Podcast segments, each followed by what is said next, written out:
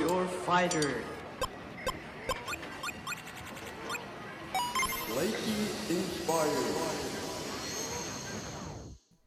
Hola mundo, ¿cómo están? Buenos días, buenas tardes, buenas noches, dependiendo la latitud y longitud donde te encuentres. Gracias por estar con nosotros en este nuevo episodio de Cloud Scouts. Nosotros estaremos hablando de tecnologías Cloud Native, de nuestras experiencias en la implementación de las mismas en proyectos y el análisis de algunas de ellas.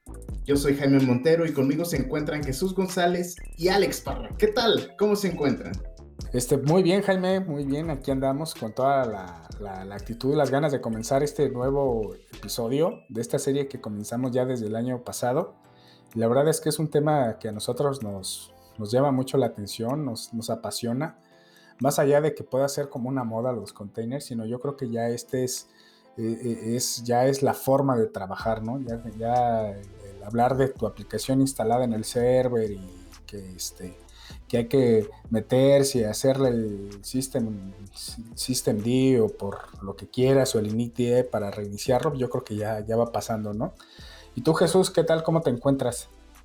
¿Qué onda, parra chingón? Que con toda la actitud ya para ir cerrando lo que sería esta serie de contenedores, como bien dices. Y pues aquí vamos a agregar una nueva este, variante, ¿no? Que será lo del Docker Registry. Que al final pues es una parte importante ya cuando quieres llegar a hacer el deploy de tus aplicativos. Exactamente. Oye, Jaime, ¿por qué crees que esta madre del, registry sea importante? Pues fíjate que al principio no le había sentido porque pues tal cual no puedes meter tu, tu, imagen a, algún server y, y tan tan, ¿no? Pero ahí recuerdo mucho cuando me comentaste, oye, ¿por qué no intentas meterla a un, a un, a un registry? Y ya empecé a investigar y fíjate que es importante, ¿por qué? Porque tienes versionamiento de las imágenes, o sea, si la llegas a, a regar en alguna de, de, tus imágenes, puedes ya tener ahí, ahí mismo un backup este, eso pues se puede decir que es versionamiento. Otra de las cosas que te, te ofrecen los, ahorita los registries, y, son prácticamente todos, ¿eh? el, de AWS, el de Azure, el de Google, el, incluso Harvard, te ofrecen este, un escaneo de vulnerabilidades. Entonces ahí hacen un, pequeño escaneo y pues nos avisan si, si, si dejamos una, una, puerta abierta en, en, nuestra imagen, ¿no? En nuestro pequeño este sistema operativo que tenemos ahí en, el, en, la imagen. ¿Qué otra cosa nos, nos da? Pues a ver, ustedes, Jesús Párraco, ¿ustedes cómo ven? Pero pues ahí ya nos dijiste como qué es lo que tiene, pero no nos has dicho qué es. ah, ¿qué, qué es? Eh, yo lo identifiqué como una, pues, eh, como un cajón donde puedo guardar cosas, ¿no? Así tal cual, ¿no? Es un, es un servidor donde puedes guardar las, tus imágenes puedes, este, y, pues ahora sí que, pues sí, eso, ¿no? Guardar eh, y desde ahí puedes consumirlas. Sí, mira, para todos los que, que trabajen, ya sea administrando sistemas operativos Linux, o sea, ya sea mm, unos basados en Red Hat, basados en Debian, pues están acostumbrados a hacer el apt install, el nombre de tu paquete, o DNF o yum install y el nombre de tu paquete. Este, para Windows creo que también hay una madre similar. Entonces, es, ese, tú dices, bueno, ¿de dónde se descargan? Bueno, se descargan de un repositorio. Ese repositorio te puede centralizar muchísimas versiones, como tú lo acabas de decir, de tu, de tu aplicativo, de tu versión, de tu artefacto, de como quieras, ¿no? Te pueden te, lo puedes versionar, puedes instalar este, una versión en específico. Puedes de hecho usarlo como base para crear otros contenedores. ¿Ok? Pero todo eso, todo eso lo puedes hacer de manera también, o sea, lo puedes hacer de manera local, sino más bien ya es cuando tú lo quieres, ya estás en ese paso de sacarlo a producción, de sacarlo a un ambiente de pruebas o, o, simplemente por el hecho de querer compartir algo que tú hiciste, lo subes a un registro público, ¿no? El, más popular del, que se está, este, ahorita el que se usa, pues es el, de Docker, pero hay más, güey. O sea, está uno de Red Hat, que es el de Quay.io. Está en su, recientemente eh, AWS sacó también su registry público, ¿no? O su repositorio público, ¿ok? Y si, nos vamos, igual Google también tiene su, su, servicio, pero el más popular es eso, ¿no? Entonces, eh, eso es, es, lo que nos permite, de alguna manera, compartir nuestro, nuestro proyecto, nuestro artefacto, ya sea para instalarlo en producción, instalarlo en ambientes de prueba o simplemente quererlo compartir. Y aquí, como, como bien dices, ¿no? O sea, el más popular es el, de, que se llama Docker Hub. Pero pues, realmente tú puedes levantar uno de manera local para que tú puedas, como quien dice, comenzar a hacer tus pruebas, ¿no? Y pues de hecho, pues en la misma página de Docker te dice tú cómo levantar tu Docker Registry con un contenedor más. Pero pues esto obviamente cuando tú ya vas a tener tu ambiente productivo, pues no solamente es como que lo levanto de manera local, ¿no? O sea, tienes que buscar una solución que cubra varios aspectos como la parte de la seguridad, que es lo que mencionaba este, este Jimmy. Entonces, pues ya vas a encontrar distintas soluciones, como bien lo dice Parra, que algunas te ofrecen más, algunas te ofrecen menos, y obviamente, pues algunas pues son de, este, de costo, ¿no? Pero yo creo que aquí una de las cosas más importantes es que pues, los Cloud Scouts sepan cómo llegar o, o cómo, eh, qué impacto tiene un un Docker Registry, tenerlo en tu infraestructura, ¿no? O sea, cómo desde mi Docker build llego hasta el Docker Registry y después cómo en mi ambiente productivo bajo esa imagen. Yo creo que eso sería algo chido, ¿no? Tocarlo en esta parte. Totalmente, totalmente de acuerdo, este, Jesús. Nada más que creo que se nos pasó un, detalle. ¿Cuándo, ¿Cuándo, o cómo decidimos que nuestra eh, imagen va a ser de, lo podemos consumir de forma pública o cuando en realidad la necesitamos de forma privada.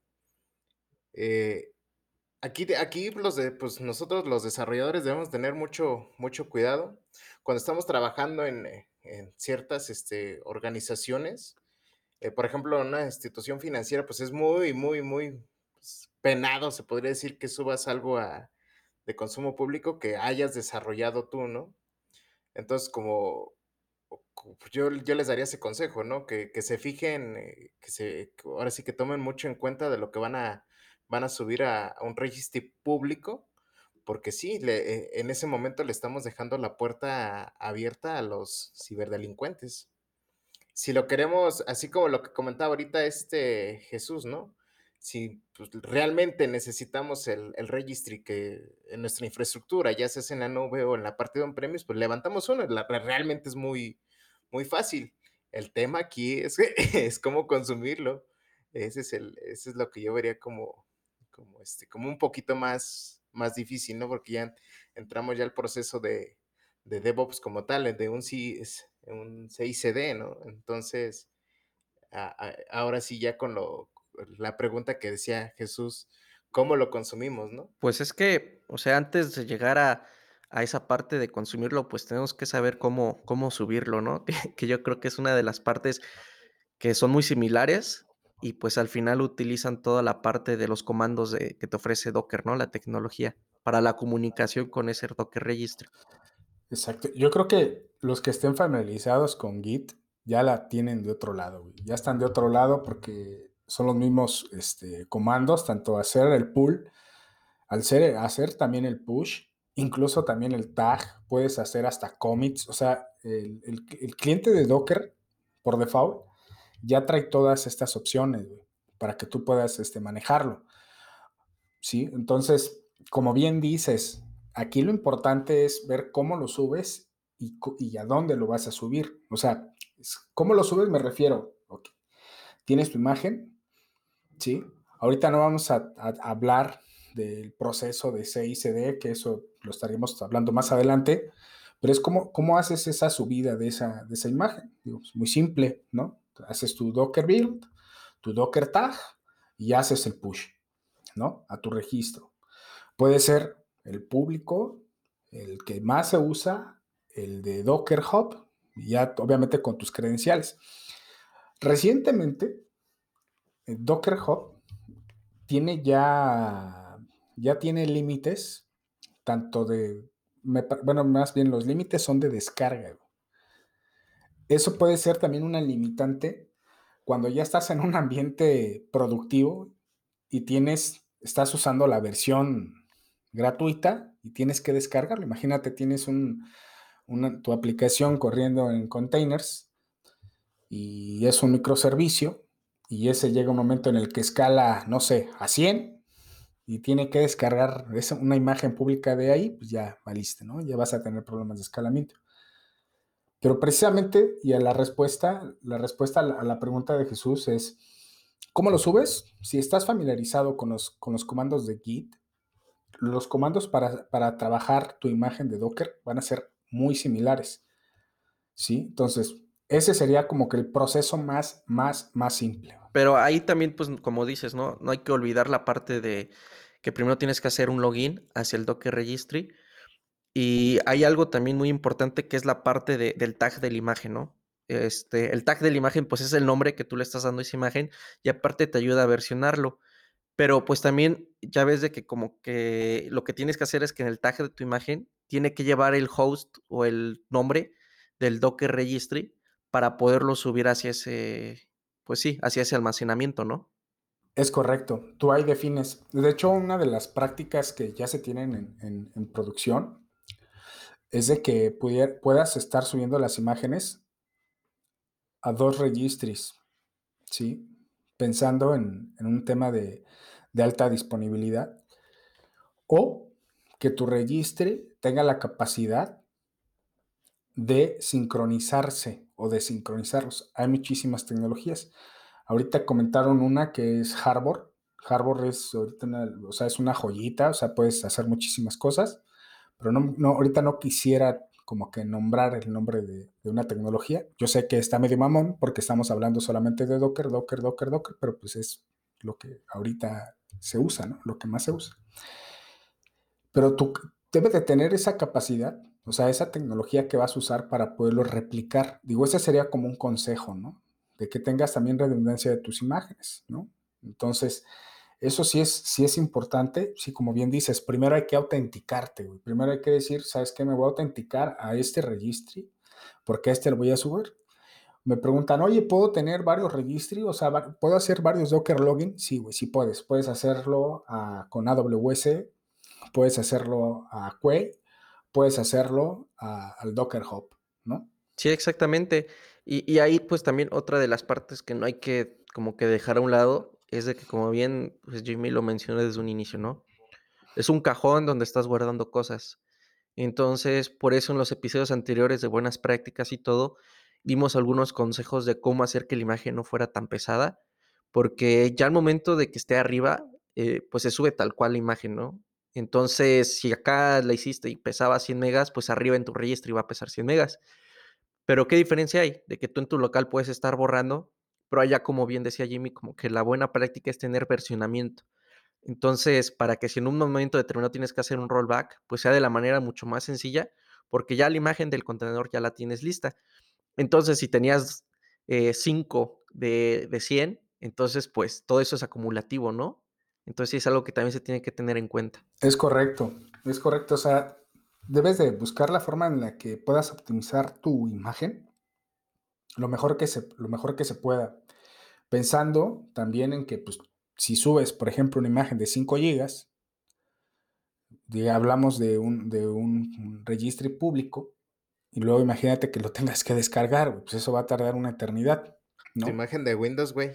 Pues exacto, güey, las imágenes de Windows, ¿no? Que se te ocurra hacer un contenedor con, con, Windows, güey, o que así lo requiera el, el caso de uso, pues cuánto tiempo vas a tardar, ¿no? Entonces, todo eso hay que pensarlo bien. Digo, ahí en, ese aspecto yo creo que este, lo que yo optaría, pues sí es mejor poner un, registro privado, ¿no? sabiendo lo que voy a, lo que me va a tocar administrar en, esos con, con Windows, ¿no?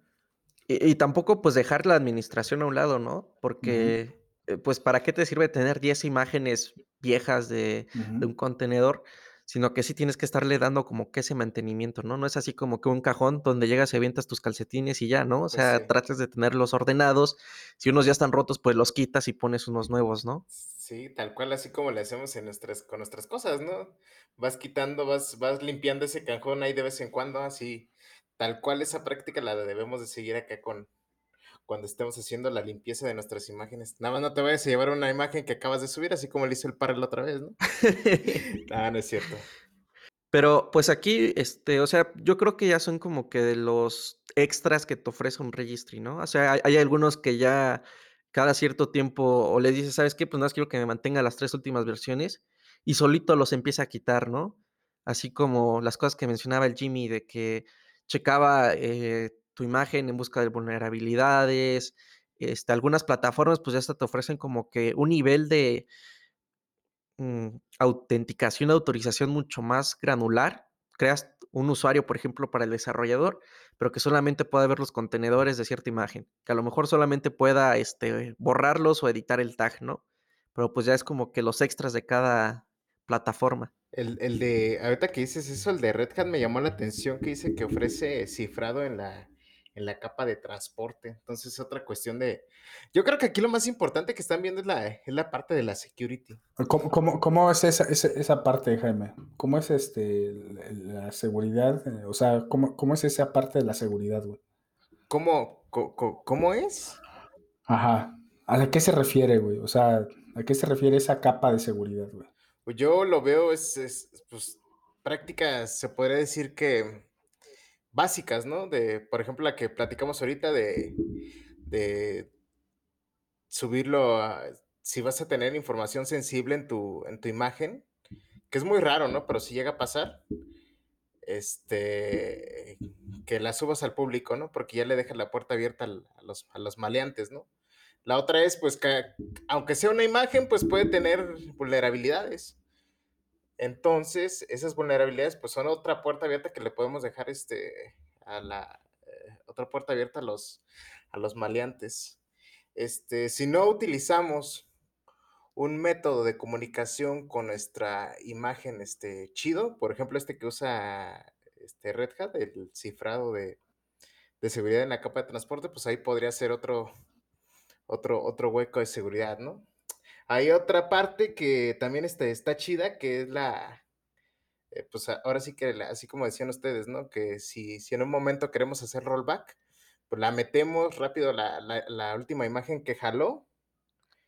Eh, otra, otra parte chida que nos ofrecen los registries es que ya tenemos un registro y incluso ya se puede este, hacer auditorías. Eh, ¿Qué más?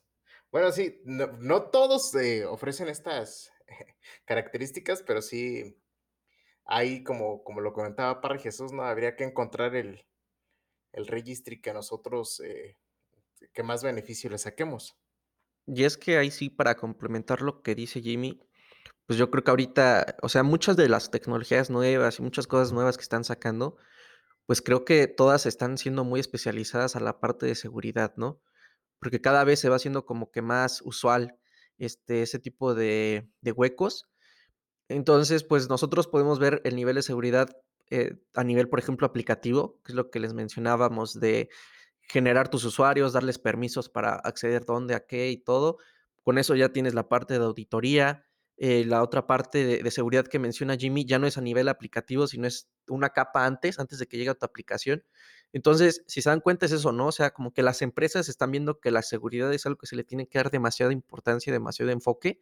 Entonces, eh, si tú, por ejemplo, eres una, una empresa que realmente es muy crítico lo que haces y no puedes darte el lujo de tener, por ejemplo, un repositorio de código o un Docker Registry público, entonces, pues obviamente si alguien llega y te dice, oye, ¿sabes que yo te ofrezco un Docker Registry? Pero aparte de que te doy todo lo que te doy, ¿no? De vulnerabilidad de la imagen, de permisos dentro de el panel administrativo, te ofrezco que la comunicación cuando tú hagas el Docker Push, el Docker Pull, pues sea de manera cifrado, ¿no? Porque si hay, llega alguien y lo intercepta, pues no pueda, este, pues sacar el contenedor, ¿no? Porque al final, si tienen tu contenedor, pues pueden hacer ingeniería este, inversa y poder sacar el código fuente, pueden hasta ejecutarlo y pues hacer lo que hacía el, lo que hace el microservicio o el, o el servicio, tu contenedor, ¿no? O sea, es una parte muy, muy importante también para tener en cuenta.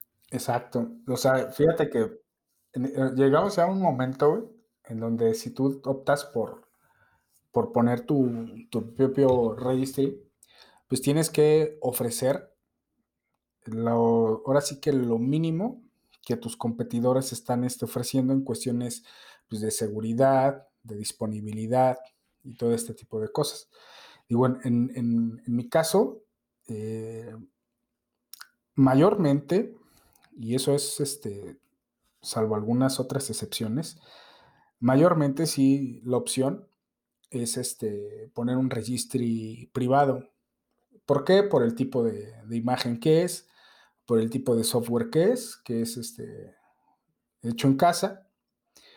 Entonces, pues ahí pues lo buscas. Digo, honestamente, la primera versión, o más bien lo primero que utilicé fue el registry de, Docker, se levanta súper fácil. Docker Run, registry, ya nada más le pones los puertos en donde lo vas a, donde lo vas a este, ejecutar. Normalmente es en el 5000. Pero pues ya conforme vas metiéndote a este mundo, pues vas encontrando otras opciones, ¿no? Y es, eh, la primera vez me dijeron, ¿sabes que Hay que integrarle inspección de, de la imagen, güey. Ok. Entonces, pues ya estabas ahí viendo qué tecnologías hacían esa inspección, cómo se podía hacer y todo eso. Pero ojo, ¿eh? Aquí es, es algo que también es importante aclarar. Cuando corres la inspección de tu contenedor, lo estás haciendo a los componentes del contenedor, es decir, que quizás la versión de Node que estás instalando, las dependencias que estás instalando, este, el sistema operativo, si tiene algunos eh, problemas de seguridad, algunos parches de seguridad que se deben de aplicar, todo esto es lo que evalúa. También puedes firmar los, contenedores, O sea, puedes hacer una firma de, ese contenedor diciendo que es de tu propiedad, ¿no? Entonces, toda esa parte se puede, ahora sí que se puede ir haciendo, se le pueden ir poniendo capas y capas y capas. Y como dices, ahorita teníamos, yo como lo percibo, teníamos como que el boom de hacer los microservicios, de, de serverless, de containers, de todo eso, y la seguridad, pues iba como que ahí, güey, todavía pensando como si estuviera por ahí de los años 70, los 80, güey, como que le costaba, le costaba meterse estas nuevas cosas, güey. Yo lo viví, güey. Desde mi perspectiva, hay sectores en donde de verdad viven en la etapa de la prehistoria, güey, porque son muy burocráticas y no los permiten avanzar a todas estas cosas. Y si se dan, si nada más es cuestión de meterse, güey, ¿no? Para darse cuenta que pueden tener los mismos eh, privilegios o los mismos eh, puntos de seguridad con cosas nuevas. Nada más es cuestión de, meterse, ¿no? Entonces, nada más es, eso. Este, sí, o sea, son capas que hay que, son capas que se tiene uno, se le, van, se le pueden poner a, este lugar en donde vas a almacenar tus, tus imágenes y que no porque sea nuevo, va a tener problemas de seguridad. Vuelvo a esto mismo que estaba comentando, O sea, empezamos a avanzar todo bien chingón, muy rápido, microservicios. Y ahorita seguridad, pues está el, famosísimo o el llamado DevSecOps, ¿no? Donde la seguridad va primero, la seguridad va en el diseño de la aplicación, ¿no? Estés pensando en que te la van a chingar, o en que va a fallar, o en que esto, güey. Pero eso es parte como de, ya de la arquitectura, ya de un servicio. Sí, pero si el desarrollador nos echa la mano a empezar, en pensar con seguridad, ya también de, desde ahí estamos de, del otro lado, ¿no? Pues sí, güey, o sea, es, es, es, una, es la, como una codependencia, güey. La otra vez me... Es que, es que sí, porque de nada sirve, por ejemplo, nosotros eh, desarrolladores de infraestructura, ¿no? Si, si, lo queremos llamar así. Y contra el desarrollador de aplicación, si uno, tenemos que tener el, pues ahora sí que estar, se podría decir que hasta prácticamente fusionados, ¿no? Porque si alguno de los dos deja la puerta abierta, por ahí nos van a, nos van a chingar. Es que, pues por eso está todo esto, ¿no? De lo que decía Parra de DevSecOps, que es para que desde, desde que inicia toda la parte del desarrollo se estén cuidando como que esos, esos aspectos, ¿no? Porque, por ejemplo, eh, yo me acuerdo que en, el desarrollo, regresando un poco al tema de los, de los secretos, o sea, esto tiene que ver con los secretos y los contenedores, ¿no? Pero Recuerden que mencionaba, es que no metas los secretos en tus archivos de configuración porque se suben a, un repositorio y pues ahí cualquier persona pues va a ver los secretos, ¿no? O sea, la cadena de conexión y todo eso. Entonces, lo que después hacían, o sea, como que fueron evolucionando, ¿no? Los desarrolladores. Después de pasarlo a eso, lo que hacían es que en su Dockerfile, cuando iban construyendo la imagen, ahí seteaban como a variables de ambiente el secreto. Pues sí. Pero de todos modos, Sin palabras. exactamente, pero, Sin palabras. pero de todos modos, ese Dockerfile pues se iba con su, con su proyecto a GitHub, ¿no? Entonces, en lugar de ver el, los secretos en tus settings, ahora ibas a la imagen y ahí lo veías, ¿no? Entonces, eso es lo que mencionan. Sí, O sea, e- es como lo peor tantito si lo subes al público, güey. exactamente, si lo subes al público tus credenciales de AWS, pues ahí van a estar, ¿no? O sea, no están en el archivo de settings, pero ahora están en tu construcción de tu imagen. No, o sea, imagínate, y luego peor aún, güey. O sea, haz de cuenta que siguieron todas esas buenas prácticas de no hacer el build utilizando todos tus secretos, tus strings de base de datos, pues algún, algún secreto que estés generando al aire, algún certificado, un algo. O sea, todavía eso no, o sea, no lo hicieron, güey. Por lo tanto, no se sube. Y todavía cuando arranca su proceso de CI, tampoco los están dejando en claro, ni tampoco se ven los logs, sino también pasa, güey, y eso lo he visto, que se ve ya en, el manifiesto de tu, de tu, de- del ambiente productivo, güey, o de pruebas, o del ambiente al que lo vas a ejecutar. Entonces, yo creo que aquí esta parte también hay que apoyarnos, hay que también hacer consciente al, al- al developer de este, de este tipo de acciones, ¿no? Aquí, la otra vez, y ahorita recordé un artículo que leí de diferente tipo de, de, este, deployments que, que tenía una empresa y su evolución. De hecho, eso me hizo recordar como dos momentos, en, en dos momentos que a mí me ha tocado, ¿no? En, en- esta vida profesional. Pues el clásico, en donde es el desarrollo, se lo libera a QA, QA se lo libera a un área para hacer un control de cambios y mandarlo después al área de producción y que lo apliquen a manita y todo el pedo, ¿no? Así todo muy clásico, muy, muy como por ahí de los años como, no, no sé, güey, muy, muy, muy antiguo, güey. Y luego estaba la etapa en donde pues hacía el, el- el developer, hacía su aplicación, eh, mergeaba ya sea master o a main y se va directamente a productivo. Entonces, eh, el artículo empieza a poner que pues, lo mejor de los dos mundos, ¿no? Decía que pues luego pasaban este tipo de prácticas y que cuando se tenía que hacer alguna auditoría de sus sistemas, pues salían que las contraseñas estaban en los manifiestos, que los valor de los secretos, lo que quieras, estaba en variables de entorno dentro de tu contenedor. Y tú bien sabes que cuando te metes a un contenedor, le haces sprint env y se ven ahí todo, ¿no? Pero bueno, eso es otra cosa. Entonces, pues él decía que pues más bien hay que generar prácticas, ¿no? Hay que generar como mecanismos, scripts, lo que quieras, para prevenirte de esas cosas y que retroalimenten al developer de lo que está este, haciendo. Entonces es como, como parte de los, de, los, de los dos mundos y sí estoy de acuerdo con, con eso, sino, sí, sí, estoy, estoy de acuerdo con esta parte, güey. Y es lo que nos hacen que nuestras aplicaciones, que nuestros sistemas, pues sean robustos, güey. Que no tengan, pues, agujeros de seguridad. Porque puedes tener una aplicación súper chingona, güey, pero si estás utilizando prácticas de seguridad, pues estás del carajo, güey, ¿no?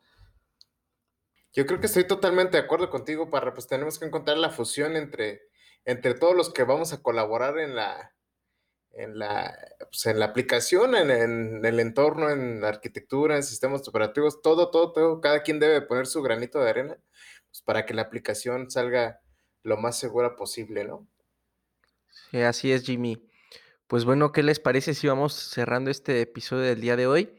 Entonces, Jimmy, no sé si nos quieras dar un, un, breve resumen de todo, de todos los temas que se platicaron, pero pues lo más importante, ¿no? Sí, Jesús, claro que sí. Pues mira, el primer punto que, tocamos, ¿no? Que, que, fue un, que es un registry como, como tal, ¿no? Pues así, tal cual, ¿no? Lo vimos como una, un, un cajón donde podemos guardar nuestras cosas que nos va a dar eh, diferentes eh, funcionalidades dependiendo de la, la, tecnología que queramos este, usar. Eh, como bien comentaron, el AWS, Azure o este, Google Cloud, incluso Harbor, eh, tienen sus propias eh, ventajas y desventajas que, nos, que, nosotros debemos de evaluar para, para poder escoger el, el, registry. También hablamos de que de, de si lo debemos de, de meter en un registry que, sea nuestra infraestructura, o sea, privado, o cuándo meterlo en, un público, las consideraciones que debemos de, tener para, para no montarlo en, eh, consideraciones de seguridad para no, hacer público nuestro, nuestra imagen, ¿no? Eh, ¿Qué más? ¿Tú, Jesús, de algún otro que te acuerdes, Parra? Y pues yo creo que el tema de la serie, güey, también es como que para invitarlos a que le pierdan el miedo a esto, güey. O sea, eh, no pasa, no, o sea, no pasa nada, güey, con que te, metas. Digo, ya, la neta, es que ya es muy difícil ver personas que no conozcan qué es un container, eso, cómo funciona y todo. Pero pues el chiste es metiéndote, experimentando, o sea, que tú hagas tus proyectos, quizás proyectos personales, que lo empieces así a, a, jalar, ¿no? Entonces, más que como que algún punto, yo creo que es invitarlos, invitar ese entusiasmo, ¿no? que, tengamos por la tecnología, a que tratemos, a que la tecnología sea nuestro aliado en lugar de nuestro enemigo, güey. Sí, completamente de acuerdo ahí con Parra. Entonces, este, pues no necesitan tener eh, mucho dinero para montar eh, su infraestructura en AWS, ¿no? O sea, ustedes pueden hacerlo todo de manera eh, local en su máquina, montense un Docker Registry y comiencen a, hacer pruebas, hagan el, login hacia su Docker este, local, hagan el push, hagan el pull y pues experimenten, ¿no? Que al final así es como se consigue la experiencia. De hecho, fíjate que ahí podemos nosotros este, comentar algo, güey. O sea, a los que ya, ya nos están siguiendo en, nuestro Discord, a los que ya se empezaron a ingresar, este, nosotros vamos a poner ahí un código de DigitalOcean para que puedan obtener cierto, este, una cantidad de dinero para que ustedes puedan hacer, hacer este, pruebas y que ustedes con un server ya lo que sea lo más parecido a productivo y todo este rollo. Entonces, este es, este es lo, lo, que también nosotros podemos aportarles para que ustedes puedan seguir pues forjándose en esta parte. ¿No? Y pues también otra cosa, digo, sé que este es un proyecto que recién acabamos de, comenzar. Estamos casi rozando ya los mil listeners en Anchor. Entonces, estaba platicando aquí con, con, con Jesús, bueno, en realidad más con Jesús, porque pues también es una persona que nos estamos metiendo en el, nicho de los, de los, de los keyboards custom. Entonces estábamos diciendo, oye, güey, ¿por qué no sorteamos un kit de un teclado split? Este, digo, vamos a estar ahí compartiendo tanto en Facebook como en el Discord la imagen del teclado que estaríamos, o del kit del teclado mecánico, ¿no? para que ustedes se lo, se lo armen, ¿no? Dicho esto, pues muchísimas gracias, Jesús, Jaime. El día de hoy estuvo bastante interesante. Dos, tres este, cuestiones ahí técnicas, un tremendo susto, muy cabrón que también nos llevamos, pero pues eso ya no, eso ya no lo van a escuchar, Pero muchísimas gracias por escucharnos, Cloud Scouts. Estamos ahí pendientes del otro episodio. Hasta luego. No olviden compartir. Bye.